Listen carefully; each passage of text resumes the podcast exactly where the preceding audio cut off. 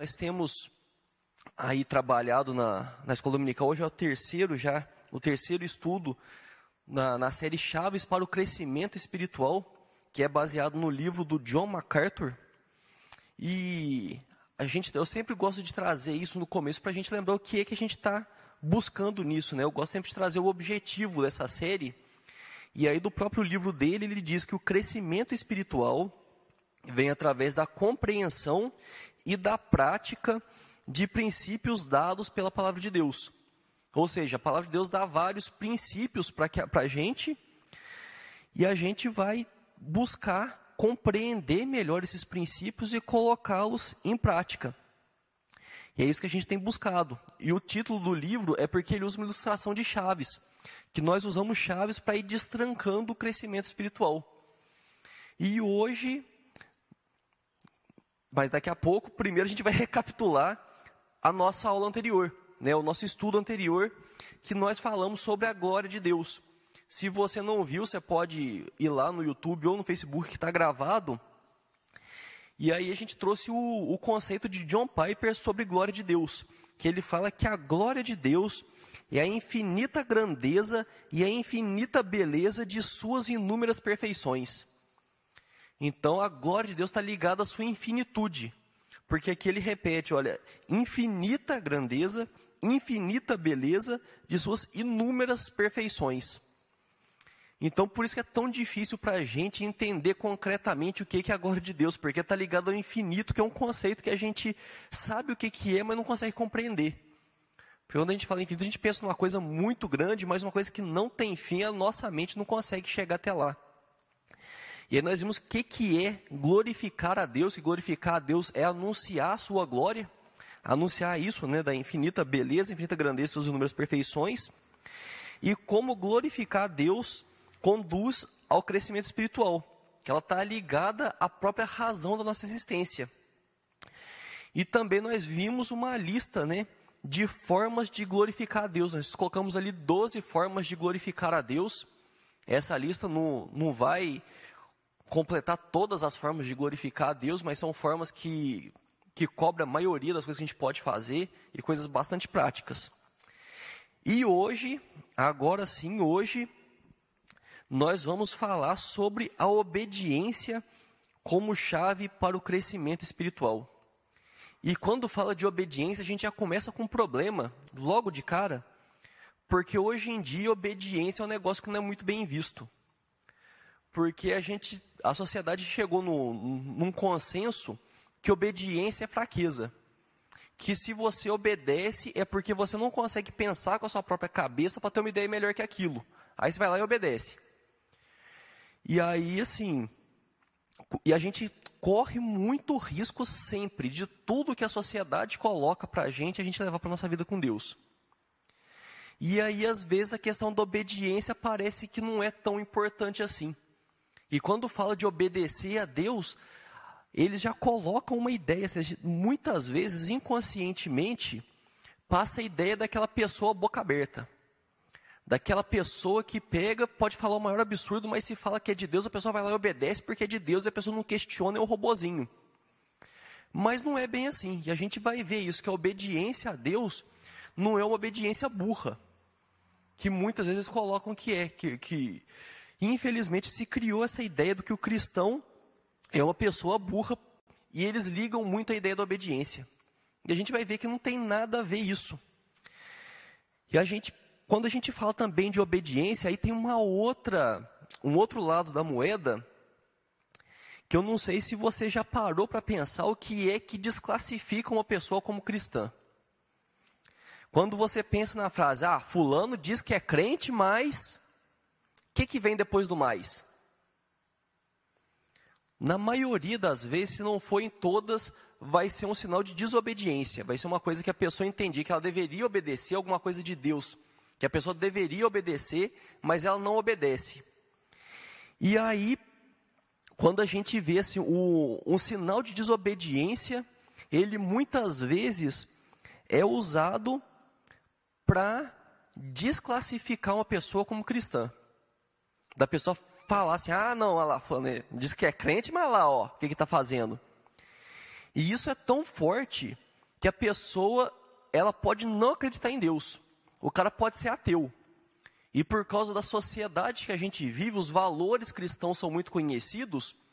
A pessoa sabendo que a pessoa é cristã e está em desobediência ao princípio, uma pessoa que não é cristã, ela desclassifica uma pessoa como cristã por causa da obediência. E aí a gente vê como que a obediência é importante para o cristianismo. Porque se a pessoa não obedece, ela está fora. Essa é a visão. A pessoa, para ser considerada cristã, ela tem que obedecer. Mas a gente tem que tomar um cuidado com isso, para a gente não ficar julgando espiritualidade alheia com base na obediência. A gente é muito tentado a usar as coisas para ficar olhando demais a vida do outro, falar assim, ah, aquele lá é obediente, aquele não é, aquele é muito obediente, aquele de vez em quando, vai lá, tá. Mas é sobre a nossa vida. A gente olhar a vida do outro, do nosso irmão, é importante para a gente encorajar e caminhar junto com ele. Nós vermos que o irmão nosso está em desobediência, é importante no ponto que nós vamos ajudá-lo a obedecer. Em amor e pagando o preço. Porque às vezes a gente vê pessoas desobedecendo, a gente vai para poder caminhar junto com ela, mas não para simplesmente julgar e fazer uma tabelinha de quem é e de quem que não é. Mas a própria palavra de Deus aponta para esse termômetro. A ideia de que da, da obediência como se é algo que mede se a pessoa da pessoa ser cristã ou não. Lucas 6:46 diz assim: Por que me chamais Senhor, Senhor, e não fazeis o que vos mando? O próprio Deus diz, fala assim, olha, você fica dizendo, me chamando de Senhor aí, fica falando assim, ai Senhor, Senhor, mas você não me obedece. Então que tipo de Senhor que eu sou para você se você não me obedece? Então essa frase por si só ela mostra qual que é a importância da obediência dentro do cristianismo. Porque nós precisamos de chamar Deus de Senhor e agir para com Ele como Ele sendo Senhor. Ou seja, nós devemos obedecer. E aí, e quando a gente vê isso, é muito, é muito louco, né? Voltando na ideia do, do de desclassificar né, a pessoa como cristã, que quando as críticas que os cristãos sofrem aí no mundo em geral, de cristão, quase sempre vai vir da ideia da desobediência. Que se você pega uma pessoa que não gosta de crente, a pessoa tem horror a crente, ela vai falar provavelmente de uma das duas coisas, ou das duas. Uma é de pastor pilantra, fala assim: ah, não, porque a, a igreja que não sei o quê, os caras vão lá, só que eles pegam, vai e faz aquela lavagem cerebral para roubar dízimo dos outros. Ou seja, uma desobediência, porque se o, se o cara se coloca como pastor e faz isso, ele está em desobediência a Deus, porque Deus em momento nenhum fala para fazer isso, pelo contrário. Ou então o mau testemunho. A pessoa vai pegar alguns exemplos pontuais de cristãos que ela conhece, que falam assim, ah não, mas fulano, lá, meu vizinho, meu colega de trabalho, meu parente, não sei o quê, todo domingo está na igreja, vai que não sei o quê, mas dentro de casa ele faz isso, isso, isso, isso, isso. Olha como que é importante a obediência, porque o que o pessoal fala mal de cristão vai estar tá sempre ligado à desobediência. Eu não vou falar sempre aqui não, porque vai que tem alguma exceção aí que eu não estou conseguindo lembrar, mas na absoluta maioria das vezes eu não estou conseguindo pensar em nenhum exemplo aqui. Pode ser que esteja me passando. Mas a obediência está muito ligada ao, ao testemunho. Muito obrigado, Jade. Mas a gente está falando aqui de crescimento espiritual. E como é que a obediência está ligada ao crescimento espiritual?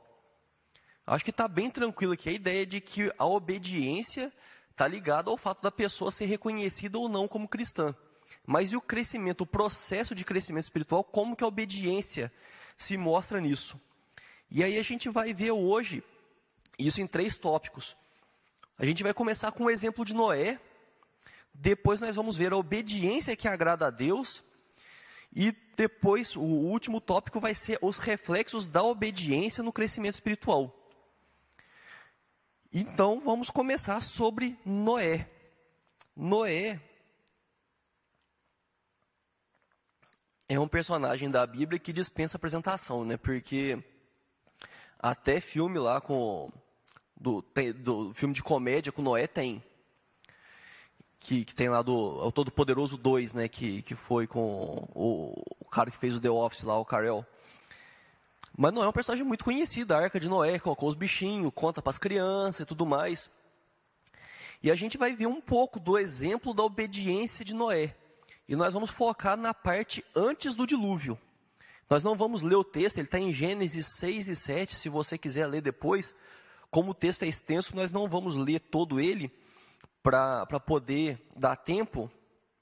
Mas aí ele vai tratar de algumas coisas, alguns pontos chaves desse, dessa narrativa.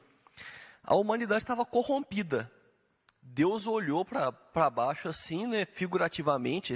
A Bíblia trata de Deus de uma forma muito assim, tratando ele como humano, para a gente poder entender. Eu peguei e vi e falei assim: o que, que esse povo está fazendo?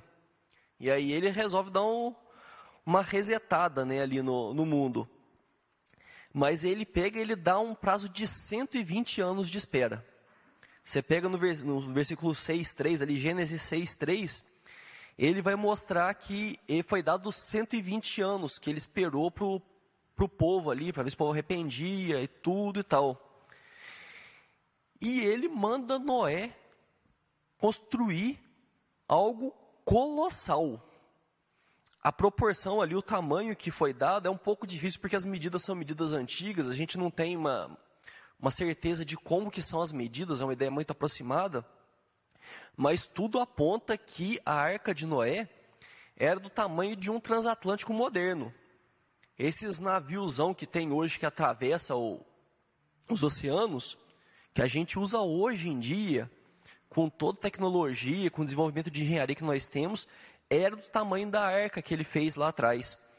E uma coisa interessante que eu vi enquanto eu estava pesquisando é que um, um oficial da Marinha Americana, ele estava falando que durante muito tempo a marinha de guerra de diversas civilizações, desde o coisa, eles ficavam buscando a proporção perfeita de um navio de guerra. De um navio, essa proporção perfeita, que desse estabilidade, velocidade, manobrabilidade para o navio. E o pessoal foi indo até que eles chegaram num que chama Dreadnought que, que até hoje eles usam. Assim, o navio é maior, menor, mas a proporção que eles usam é desse Dreadnought. E parece que é a mesma proporção da Arca de Noé. Se você for ver ali o, o tamanho, assim como que foi construído, é o mesmo tamanho da Arca de Noé. E me impressionou muito isso, porque a Arca de Noé ela não foi feita para navegar, ela foi feita só para boiar. Noé não precisava de sair de um ponto X para ir para um ponto Y. O negócio ia encher, o negócio tinha que boiar e sobreviver. Mas Deus é tão perfeito que ele pegou e deu uma proporção perfeita ali do navio, que se fosse necessário para navegar, ele navegaria lindamente. E eu fiquei muito impressionado com isso, né? Porque eu sempre tinha a impressão que a arca era um caixotão, porque o negócio para boiar e fazer um caixotão, deixava os bichos lá dentro, subiu, desceu, sobreviveu, maravilha. Mas a construção de, de Noé já mostra esse, essa perfeição de Deus, né? E como nós falamos semana passada de glorificar a Deus, glorificar a Deus nisso aí também. Mas vamos ver um pouco sobre a obediência de Noé. A obediência de Noé é elogiada no Novo Testamento em Hebreus 11, 7, a primeira parte, que fala assim: pela fé, Noé divinamente instruído acerca de acontecimentos que ainda não se viam, e sendo temente a Deus, aparelhou uma arca. Quando chega lá, Hebreus 11 é a galeria dos heróis da fé, né? Que é o nome do, do, do bloquinho lá. Que eles vão falar, na, o autor de Hebreus vai falar dos heróis da fé, de pessoas que a fé deles foram, assim, impressionantes. E aqui ele traz Noé, e é muito louco que não fazia o menor sentido construir uma arca ali, logicamente falando. Primeira coisa que era um navio gigantesco, gigantesco. Segunda, que ele estava muito longe do mar, tipo centenas de quilômetros. E a outra, que nunca tinha chovido. Nunca tinha chovido. Noé nunca tinha visto uma enchente na vida. Até então, a, a, terra ela era, ela era irrigada por uma neblina que subia. Você pega lá no comecinho de Gênesis, Gênesis 2, 5 e 6, vai falar isso, que, que Deus fez fazer uma neblina que subia e molhava a terra. Não tinha chuva. E Noé, ele tinha 500 anos de idade quando Deus foi falar com ele. Então imagina, mais ou menos quando Pedro Álvares Cabral chegou no Brasil, Noé nasceu. E ele viveu de mais ou menos quando Pedro Álvares Cabral chegou no Brasil até hoje. Ele nunca viu uma chuva em 500 anos. Ou seja, ele nunca viu uma enchente. Porque a gente aqui às vezes vê enchente quando chove muito. Aí o rio sobe. Não tinha enchente, ele nunca viu um rio subir assim. Nunca viu um rio passar do, do leito. E aí pega e fala assim, ó, então, vai ter uma enchente, vai começar a encher o negócio, vai encher, encher, encher, você vai construir um barco aqui. Tipo em Minas Gerais, centenas de quilômetros do mar, e mandou. E ainda assim, ainda assim, ele 500 anos, nunca viu chuva, não fazia ideia do que era uma enchente, e ele dedica 120 anos da vida dele para construir um barco. Cara, é muita loucura, velho. Se for pensar logicamente, se for analisar assim, se for tirar Deus da jogada, imagina um cara nunca teve enchente. E aí vai passar a vida, uma boa parte da vida dele, vamos cortar um zero aqui para a gente ter uma ideia. Ele tinha 50 anos de idade, ele vai passar 12 anos dali para frente construindo um barco esperando uma enchente, sendo que nunca teve enchente. É loucura, né? A gente que vive em cidade pequena, tem aqueles loucos famosos da cidade, ele ia ser um louco famoso da cidade. Ia ser o Noé do barco. Mas, 6,22 aí, gente, 6,22. Assim fez Noé consoante a tudo que Deus lhe ordenara. Cara, que obediência. Que obediência. Eu não sei se alguma vez na sua vida você insistiu em algo que durante muito tempo que parecia que não ia dar em nada. Falei assim, não, vou fazer esse negócio aqui, tu não, larga a mão disso, vai dar em nada. E você continua insistindo, continua insistindo, continua insistindo. É uma prova de obediência e de perseverança muito grande. E eu tenho muita dificuldade com, com isso, assim, eu eu desisto com certa facilidade das coisas. Eu não tenho, eu queimo no golpe facinho. Eu começo a mexer com o negócio ali, dá errado, você quer saber, eu nem queria mesmo. Agora 120 anos, cara. 120 anos num projeto que não faz o menor sentido. É muita obediência. Só que aí a gente vai ver, quando a gente tem essa obediência, essa perseverança, a gente começa a ver a fidelidade de Deus nas promessas dele. Porque muitas vezes as promessas de Deus, elas vão ser cumpridas na nossa vida depois que a gente persevera em alguma coisa a gente vai precisar de várias vezes, a gente vai ter a oportunidade de desistir e não desistir naquilo para que a gente possa conseguir ver a fidelidade de Deus nas suas promessas. Porque quando a gente ora pedindo alguma coisa e Deus manda a gente esperar, às vezes a gente preferia até o não. Não sei se já aconteceu com você. Você está orando a Deus e Deus pega e fala assim: ó, espera. Aí você pensa assim: nossa, melhor se tivesse falado não de uma vez, que aí eu já desencanava disso, partir para outra, né? Nós temos muita dificuldade de esperar, mas a perseverança vai mostrar a fidelidade de Deus às suas promessas. Mas quando a gente fala né, da, da obediência de Noé, a gente precisa entender um outro ponto também. Não só o fato dele ter ouvido a voz de Deus, mas o que é que ele ignorou. Porque você imagina o desânimo que ele não deve ter sofrido pelo tempo. Porque, cara, são 120 anos. São 120 anos. Nós estávamos orando esses dias por um irmão que completou 100 anos, porque completar 100 anos para a gente é uma coisa que, que, que deixa a gente maravilhado, porque é muita coisa a pessoa viver 100 anos. Tá certo que aquilo, a forma do mundo era diferente, as pessoas viviam mais. Mas ainda assim são 120 anos. São 120 anos. Imagina o desânimo que ele não deve ter sofrido pelo tempo nisso. O desânimo pelo povo que não mudava. Se você já orou por conversão e a pessoa demorou a converter, você sabe o que eu estou falando. Que você ora, pede para a pessoa mudar, pede para a pessoa mudar, você ora, jejua, e vai, chama a gente para orar com você, e a pessoa não muda. Isso arrebenta com a gente, porque a gente fala assim, cara, por que esse povo não muda, velho? Como que eles não conseguem perceber como que Deus é maravilhoso? Mas está na cara, porque quando a gente conhece a Deus, o Espírito Santo passa a habitar em nós, a gente começa a enxergar Deus em tudo. A gente vê Deus no nascer, no pôr do sol, a gente vê Deus no livramento. Nós vemos Deus em, em às vezes numa invenção. Você fala assim, nossa, como que Deus deu inteligência para a pessoa fazer um negócio desse? E aí alguém do nosso lado não consegue enxergar nada disso. Será que essa pessoa é cega que não consegue ver? E aí uma coisa que aí já é uma suposição, mas é uma suposição bem plausível, de deboche das pessoas, né? Igual a gente falou do, do de louco famoso da cidade. O cara passa 120 anos construindo um barco gigante, no, sendo que nunca choveu, longe do mar. É muito provável que o povo fale assim, ah lá o Noézinho, lá o Noézinho do barco. Ei, Noé do barco, como é que tá indo aí? Acho que hoje vai, hein? Acho que hoje chove, hein? Mas ele enfrentou tudo isso. E a gente, quando a gente obedece a Deus, a gente enfrenta isso muitas vezes. Porque nós fazemos coisas que não fazem sentido para outras pessoas. Uma outra, que é uma, uma outra suposição pelo tamanho da obra, é que outras pessoas deviam trabalhar com ele. Ele deveria contratar, empregar pessoas para ajudar, porque para carregar as tábuas gigantes, as coisas, ele deveria empregar pessoas ali. E tinha gente, possivelmente, que passava o dia todo com ele. Sabia o que ele estava fazendo, via a dedicação dele. Chegava no fim do dia, pessoa que às vezes era gente boa até, pessoa que era legalzinha ali, dava umas risadas junto.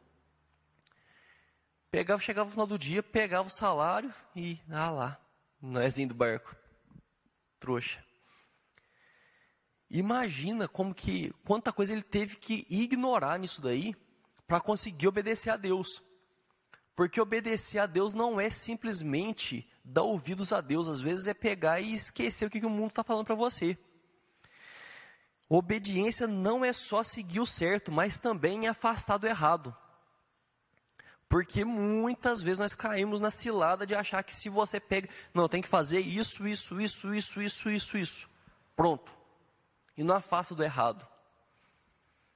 Isso não é obediência, obediência parcial e não existe obediência parcial. Obediência parcial é desobediência. Obedecer metade é desobedecer. Obedecer 90% é desobedecer.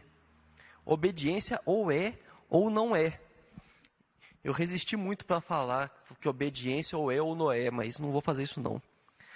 E quando a gente entende que obediência é fazer o certo e afastar do errado, é muito importante para a gente entender o nosso próximo tópico, que a gente vai falar da obediência que agrada a Deus. E para obedecer a Deus, nós precisamos conhecer a vontade dele. E há um tempo atrás nós tivemos um estudo inteiro dedicado sobre a vontade de Deus. Eu vou dar uma resumida aqui, porque foi um estudo inteiro falando sobre isso. Mas uma, quando a gente fala da vontade de Deus, nós precisamos buscar a vontade de Deus como um ato de submissão. Não é buscar a vontade de Deus para tentar falar assim, ah, não, que aí eu vou me preparar para poder me dar bem nessa. Não, é buscar a vontade de Deus para fazer a vontade de Deus, porque Ele é o nosso Senhor. Uma coisa muito importante sobre a vontade de Deus é entender que ela é boa, perfeita e agradável. A palavra de Deus nos diz isso, que a palavra de Deus que ela é boa, perfeita e agradável. E esse versículo está diretamente relacionado com o versículo que fala que nós devemos nos apresentar como sacrifício vivo. Que antes falava de sacrifício de matar bichinho, a nossa vida deve ser um sacrifício a Deus, não um sacrifício de, ah, como eu sofro. É um sacrifício de pegar e de se colocar no altar de Deus, a nossa vida, o nosso agir, tudo que a gente faz, o que você trabalha, quando você vai para a sua escola, quando você está em casa, quando você se relaciona com as pessoas, tudo isso deve ser uma forma de você se apresentar no altar de Deus. E isso está muito ligado a entender como que a vontade de Deus é boa, perfeita e agradável. E isso mostra para a gente o principal. E quando a gente fala de obediência, eu vou até dar uma paradinha aqui, porque se a pessoa estiver viajando, fala assim, por que, que parou de falar? Obedeça com alegria. Obediência a Deus não deve ser algo penoso. E quando a gente fala de obedecer com alegria, vem aquela frase de mãe que provavelmente você já ouviu. Se for para fazer de má vontade, não precisa fazer. E se você está vivo depois de escutar essa frase, você entendeu que isso não é questão de fazer ou não fazer, é questão de boa vontade e má vontade. Porque eu não conheci ninguém que pegou a mãe e falou assim: ah, se for fazer de má vontade, eu preciso fazer. Eu falei, assim, então não vou fazer, não, porque senão eu vou fazer de má vontade. E sobreviveu para contar a história. Acho que nunca aconteceu, porque é isso aí, é só aquela chinela havaiana que vai com a precisão assim que pá! E faz a pessoa mudar de ideia, né?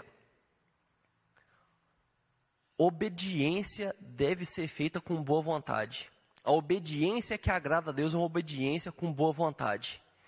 Se for para obedecer de má vontade, não precisa obedecer, porque Deus não recebe como obediência isso. Porque Deus conhece o teu coração. Ele não vai tacar uma chinela no você igual a tua mãe poderia ter feito. Mas ele vai simplesmente ele vai recusar aquele ato como obediência, ele não vai receber aquilo como um ato de obediência. Porque Deus enxerga o coração.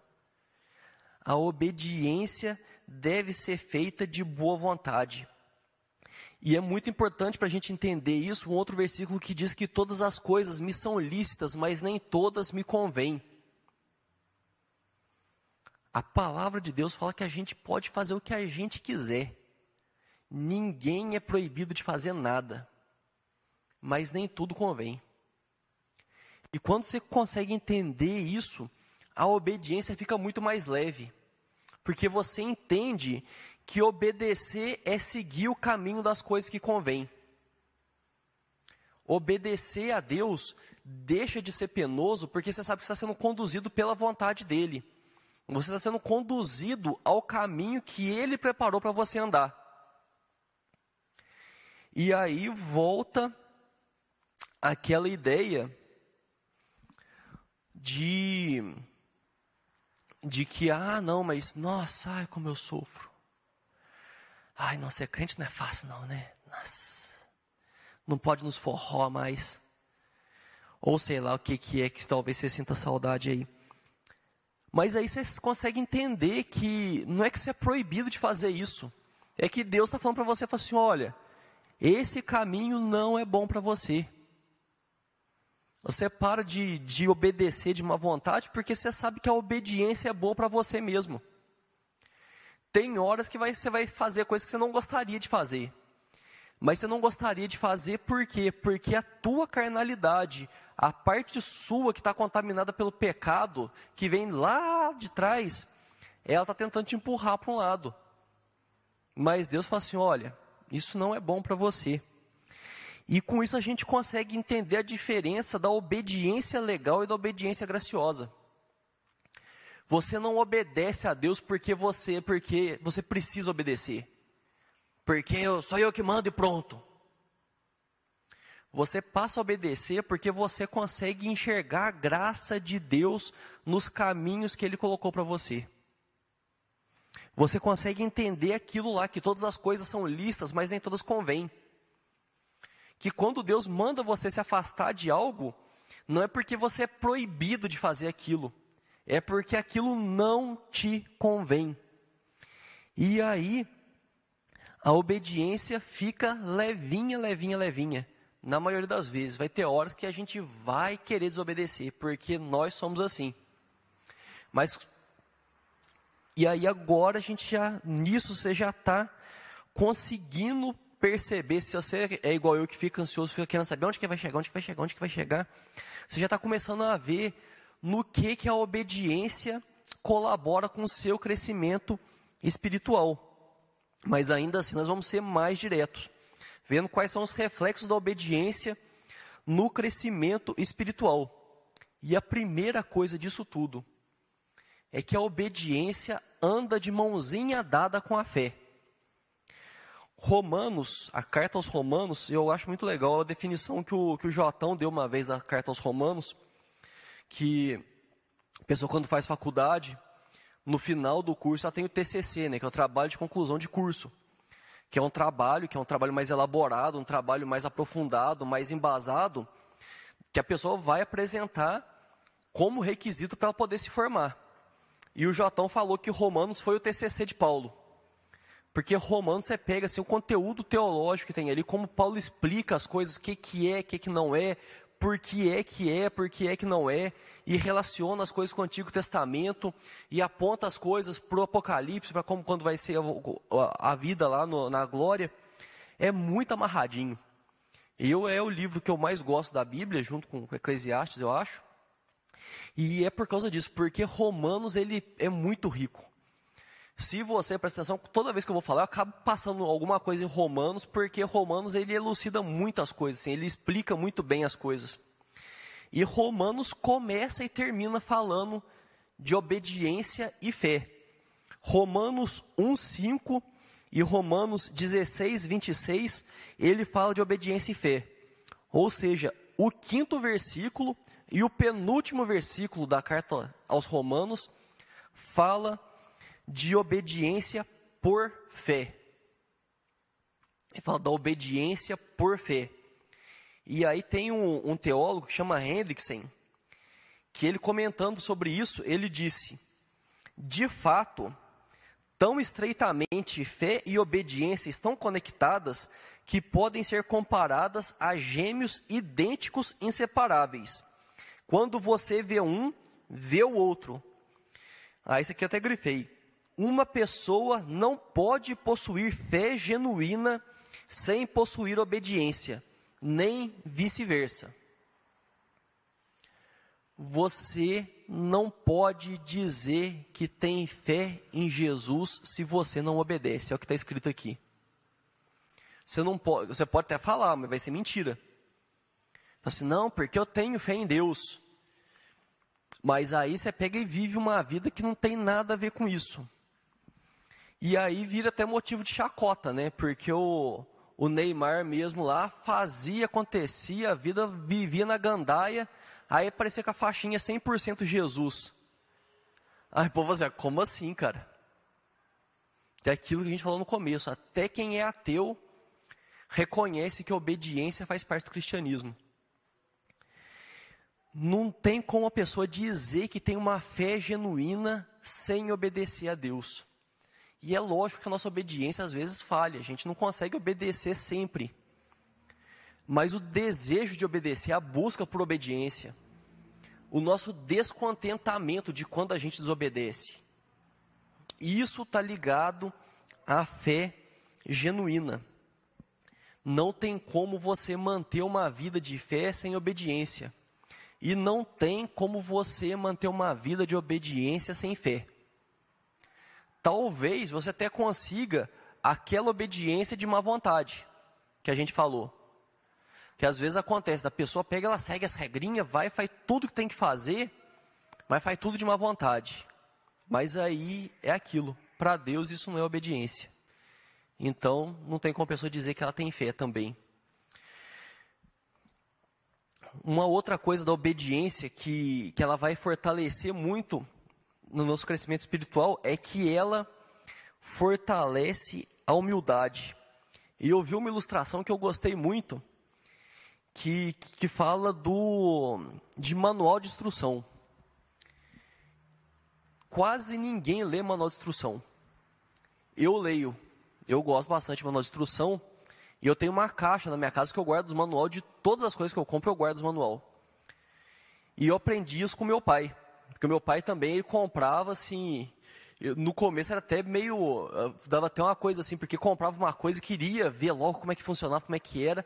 Ele ia, ele lia o manual inteiro para depois colocar o negócio para funcionar. E eu peguei costume disso. E é é muito é muito legal porque assim, aí o que, que acontecia? Muitas vezes as pessoas compravam uma coisa igual a, a dele e quando dava problema ia perguntar para ele, porque ele tinha ali do manual, ele descobria coisa que a maior parte das pessoas não sabia do, do produto ali. Porque tinha funções lá que, que às vezes eram umas coisas mais exigia mais passos ali que a pessoa não conseguia descobrir ali intuitivamente e ele acabava ficava sabendo. E o que que isso tem a ver com a questão da obediência? Aí ele fala que você ler manual de instrução é um sinal de humildade. É de você pegar, comprar um negócio e falar assim, eu não sei mexer nesse negócio. Se você pega e não lê, você fala assim, ah, isso aqui é fácil, para mim dá tudo certo. E trazendo isso para a vida cristã, é você saber, quando você lê o manual de instrução, e o nosso manual de instrução é a Bíblia, é você reconhecer que você não sabe como é que você funciona. Quando você começa a obedecer, a seguir o manual, você começa a mostrar que você depende das instruções do construtor, do fabricante, do criador, para que as coisas funcionem bem.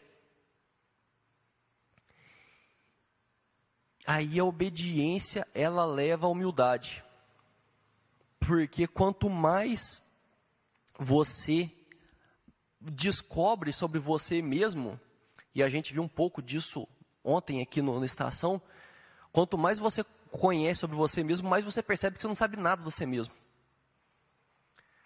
Porque quando você começa a ler a Bíblia e começa a se enxergar na Bíblia, você começa a ver que a Bíblia está falando de você ali, você começa a conhecer coisas suas que você nunca imaginava. Eu mesmo, umas coisas que, que, que a gente descobre é que, por exemplo, que às vezes timidez é sinal de orgulho. É uma coisa que parece que não faz sentido nenhum. Mas é porque a timidez às vezes é uma forma de você simplesmente não se expor. Porque você é bom demais para ser exposto ao ridículo. E é muito bom quando a gente começa a ler o manual e a gente começa a se conhecer melhor. Que a gente começa a ver coisas que a gente pensava que eram boas em nós, mas que aquilo desagrada a Deus. E às vezes até o contrário.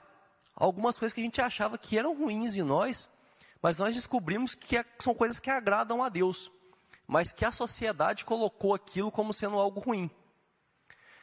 Mas a obediência a Deus, seguir a vontade dele, e quando a gente começa a seguir a vontade dele, a gente começa a ver a fidelidade dele nas promessas, nós começamos a exercitar a nossa humildade, a no, perceber a nossa dependência. E aí vem uma outra parte, que é a obediência dá testemunho da fidelidade de Deus. Quando nós falamos sobre perseverar, quando Deus manda a gente fazer alguma coisa, a gente persevera naquilo durante um tempo, e aquilo dá resultado, e isso mostra não só para a gente, mas para quem está perto da gente, como que Deus age maravilhosamente na nossa vida. Como Deus cuida de cada um de nós. Talvez você está trabalhando e você está cercado de gente desonesta, de gente que passa a perna nos outros, e você não faz isso. E você talvez é ridicularizado no seu trabalho por causa disso, por causa da sua obediência. Mas chega uma hora que as coisas continuam dando certo. Você, você vai devagar, as coisas vão dando certo, vão dando certo, vão dando certo, vão dando certo. E aí as pessoas podem ver como Deus age na sua vida. E várias e várias coisas, porque quando a gente começa a obedecer, nós passamos a desfrutar das promessas de Deus.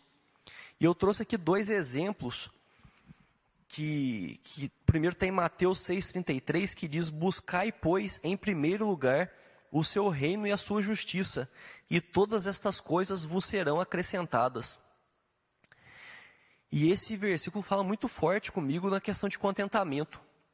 Porque às vezes a gente fica buscando bens materiais, fica buscando aumentar de, um, um aumento de posição, alguma coisa assim. E quando a gente para de buscar essas coisas e começa a buscar o reino, a gente fica contente com aquilo. Aquilo para a gente satisfaz. E a nossa vida muda. Porque a gente começa a preocupar com o que realmente importa. 1 João 5,4 Porque todo que é nascido de Deus vence o mundo. E esta é a vitória que vence o mundo? A nossa fé. E aí a gente já viu que a fé está ligada diretamente com a obediência.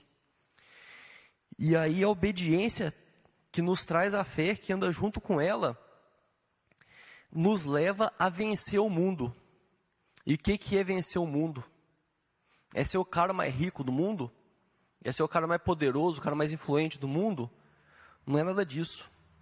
É a gente andar nesse mundo sabendo que há uma eternidade melhor. Vencer o mundo é saber que tudo que está acontecendo ao nosso redor, e acontece um monte de coisa ruim ao nosso redor, tudo isso é circunstancial. É coisa que acontece e vai passar.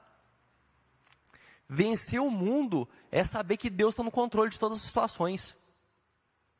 É saber que parece que está tudo desabando, mas Deus está no controle. E a gente, a gente fica triste, a gente fica preocupado, porque é humano isso, é natural. Mas no fim do dia nós sabemos que Deus está no controle. Que eu não preciso me desesperar, porque o Deus que construiu todo esse universo, Ele está no controle. E eu não preciso preocupar. Eu estou obedecendo, eu estou fazendo o que Ele mandou eu fazer. E eu sei que Ele está cuidando do resto.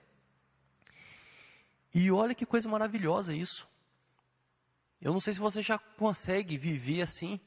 E às vezes a gente consegue viver, só que aí passa um pouco, a gente dá uma caída, depois volta. Mas se você já passou uma parte da sua vida entendendo isso, compreendendo isso, que quem é nascido de Deus vence o mundo, porque vence na força de Deus. Outro versículo que é fantástico: quando eu sou fraco, que eu sou forte. Você reconhece a sua fraqueza, mas na sua fraqueza a força de Deus se opera. A tua vida muda completamente. A forma de você encarar os problemas, a forma de você encarar as alegrias, tudo isso muda, porque você venceu o mundo. E aí a gente conclui com isso. Primeiro, que a obediência nos leva mais próximos de Deus na medida em que nos permite ouvir mais a voz dele e menos o ruído do mundo. Quando a gente começa a exercitar a obediência a Deus, nós começamos a colocar nossa meta de vida é obedecer a Deus. O que, que você quer fazer hoje? Eu quero obedecer a Deus. O resto a gente faz de acordo com isso. Quando você coloca isso para a sua vida, você começa a ter mais facilidade para entender o que Deus quer que você faça e mais facilidade para ignorar o que todo mundo quer que você faça. Porque às vezes o pessoal está gritando, gritando, gritando, gritando, gritando, gritando, gritando, gritando, gritando. Faz isso, faz aquilo. Você tem que ser desse jeito, você tem que ser assim. Ah, não aceita isso não. Ah, que não sei o quê. E tudo isso é ruído. Tudo isso é poluição sonora. A voz de Deus está no meio disso tudo. E quanto mais você obedece, mais facilidade você tem para ignorar essa barulheira toda que fica na nossa cabeça. Porque não é só um cochichinho, não. A voz do mundo que nos, que nos tenta comandar a desobedecer, ela grita. Porque é só o que ela tem. Ela só tem volume, porque autoridade é só Deus quem tem. Ela não tem como falar com autoridade, porque ela não tem autoridade. Mas a voz de Deus tem autoridade. E é por isso que Deus não precisa gritar. Mas quanto mais a gente presta atenção, quanto mais a gente obedece, mais facilidade a gente tem para ouvir a voz de Deus. E isso é comum, assim, se você, quando você começa a conviver bastante com alguém, mesmo que esteja num fufuru lá, aquele vozerio gigantesco, você consegue identificar a voz da pessoa no meio daquilo tudo, quando você convive bem com a pessoa. Isso é impressionante com mãe de criança, né? Que eu, parece até que é um superpoder que desenvolve, assim, que tá que um monte que forfé de criança, aniversário de criança, que forfé, que tá, tá, tá. Não, vou embora, cadê meu filho? Aí pega, tá, vai indo assim, tipo, consegue escutar a voz do filho no meio daquele monte de criança gritando. E com a gente é igual, quando a gente começa a ouvir mais a voz de Deus, a gente tem mais facilidade para identificar a voz dele no meio da gritaria. Uma outra coisa é que o exercício da obediência conduz em um crescente deleitar na vontade de Deus. No outro estudo a gente falou da importância, né, de como que, que é importante a gente se deleitar na presença de Deus. Que a gente foi feito para isso. A nossa finalidade, a, a razão do nosso existir é deleitar a Deus, deleitar da presença de Deus. E quando a gente começa a obedecer, a gente tem mais facilidade nisso. Porque a gente consegue enxergar com mais facilidade que Deus faz. Nós conseguimos enxergar com mais facilidade como é bom obedecer. Que a gente obedece não porque Deus está mandando, mas porque é o que nos convém. E quanto mais nós obedecemos, mais fácil fica obedecer. Obediência é prática. Se você já, se você dirige, a primeira vez que você sentou no carro, achou a coisa mais complicada do mundo aqui negócio. Mas por que que tem que usar as duas mãos, os dois pés para fazer esse negócio? Só que aí você vai, e aí de começo você vai você fala assim, nossa, não, peraí. Agora eu vou tirar um pouco o pé do acelerador, aí eu piso na embreagem, aí eu pego passo a marcha, aí eu tiro o pé da embreagem. Só que você vai indo com o tempo, você vai praticando, você vai praticando, você vai praticando, por fim você não vê mais o que está fazendo ali.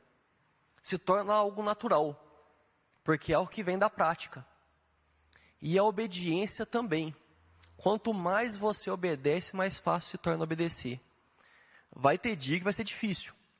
É igual quando você está dirigindo. Tem dia que a baliza não sai. Tem dia que a marcha raspa.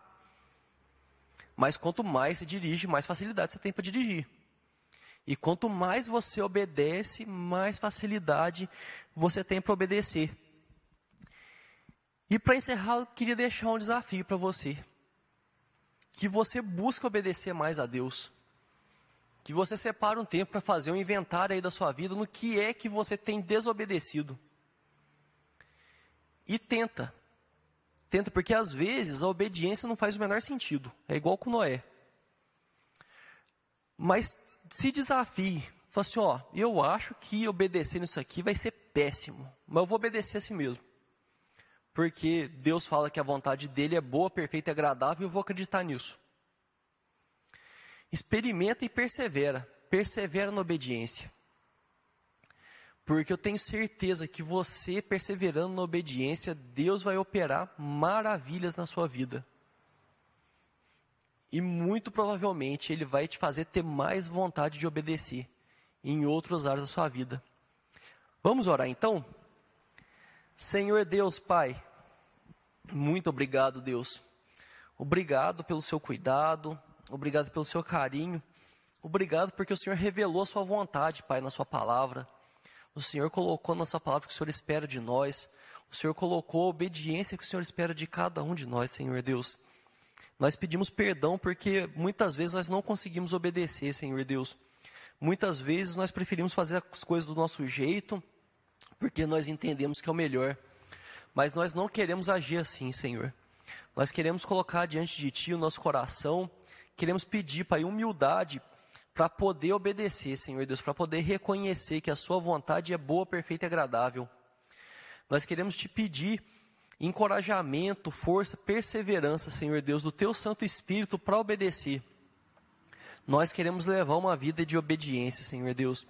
Nós não queremos que as pessoas olhem para nós e digam que, que a gente diz que é crente, mas que a gente te desobedece, Senhor Deus. Nós queremos obedecer mas obedecer de, de boa vontade, queremos uma obediência que te agrada, Senhor Deus.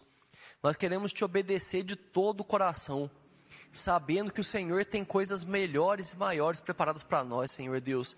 Nós queremos obedecer na confiança da Sua bondade, na confiança da Sua misericórdia, na confiança do Seu cuidado, Pai. Então nos ajuda, Senhor Deus, porque nós queremos aumentar a nossa fé através da nossa obediência nós queremos obedecer o Senhor cada vez mais, ó Deus, e não só para poder gerar algum tipo de status, para poder demonstrar as coisas para os outros, mas porque nós sabemos que quanto mais nós obedecemos, mais próximos estaremos de Ti, Senhor. Mais nós conheceremos a Sua vontade, mais nós desfrutaremos da Sua presença maravilhosa, Senhor Deus. Então, cuida de cada um de nós. O Senhor sabe a dificuldade de cada um, os desafios de cada um. Mas nós declaramos aqui, ó Pai, que nós sabemos que o Senhor é todo-poderoso. Não há dificuldade maior que o seu poder. O Senhor é poderoso para mudar o nosso coração e nós não queremos nos apegar aos pecados, Senhor Deus. Nós não queremos nos apegar daquilo que afasta, nos afasta do Senhor. Então muda o nosso coração. Muda o nosso coração para que seja obediente, para que seja inclinado a fazer a sua vontade, Senhor Deus.